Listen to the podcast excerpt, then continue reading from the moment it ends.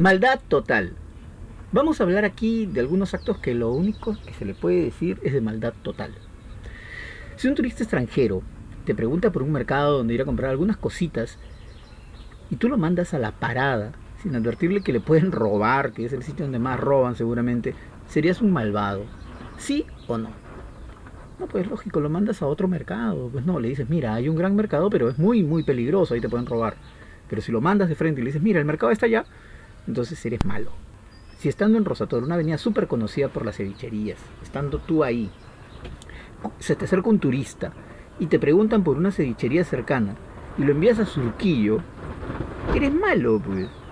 ¿Por qué no lo envías ahí a media cuadra? Y hay varias cevicherías donde, va a poder, pero no. Seguramente él ha ido ahí por alguna referencia y tú lo mandaste, no, aquí no hay, lo mandaste a otro lado. Es una canallada.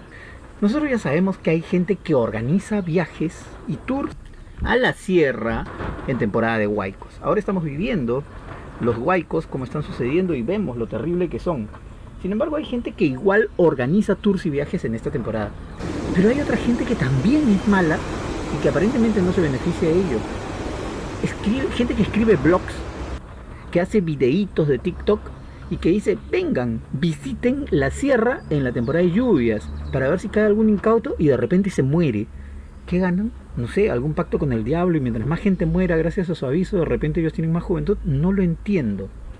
Eso es una maldad total, es una maldad pura. Ni siquiera están ganando dinero, sino solamente están logrando que la gente se muera.